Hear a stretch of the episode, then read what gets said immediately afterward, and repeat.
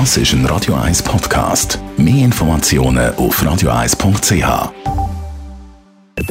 Die Morgenkolumne auf Radio 1 präsentiert vom Grand Casino Baden. Grand Casino Baden. Baden im Glück. Guten Morgen, Leiter Gerber. Guten Morgen miteinander. Gestern ist es endlich so weit, wo wir lange darauf gewartet haben und wir nicht gehofft haben, dass es schon so schnell kommt. Die Inflation ist wieder gesunken im Juni und ist jetzt bereits wieder innerhalb von den Grenzen, die die Nationalbank als geldwertstabil bezeichnet, eigentlich von den Zielgrößen. Also zwischen 0 und 2 Prozent.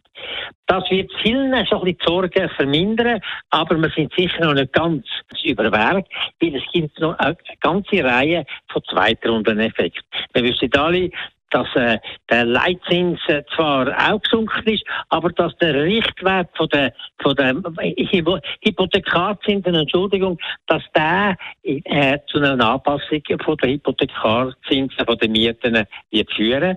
Der ist nämlich jetzt gestiegen und noch bis etwa Anfang Oktober werden viele, viele Mietverträge um 3%, vielleicht sogar 4% angehoben werden.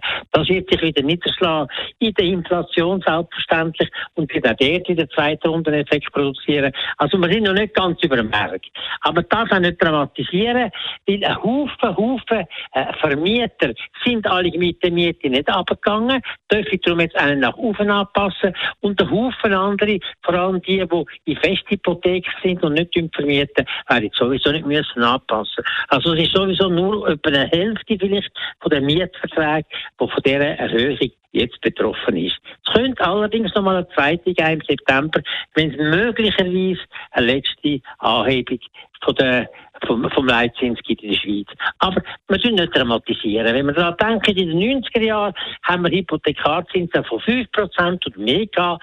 Wir haben das gut überlebt. Klar haben wir Haut viel müssen zahlen, aber es ist nicht dramatisch, dass es eine Katastrophe ist.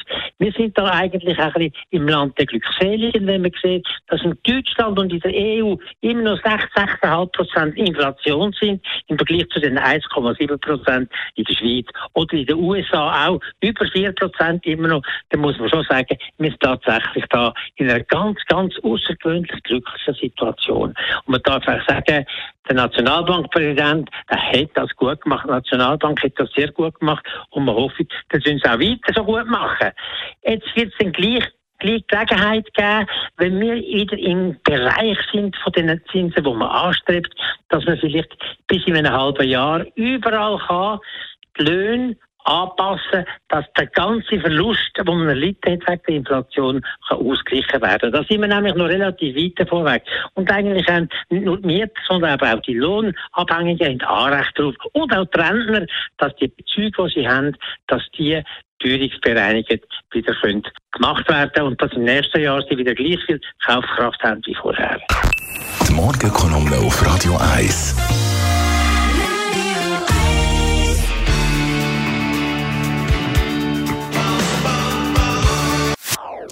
Das ist ein Radio 1 Podcast. Mehr Informationen auf radio1.ch.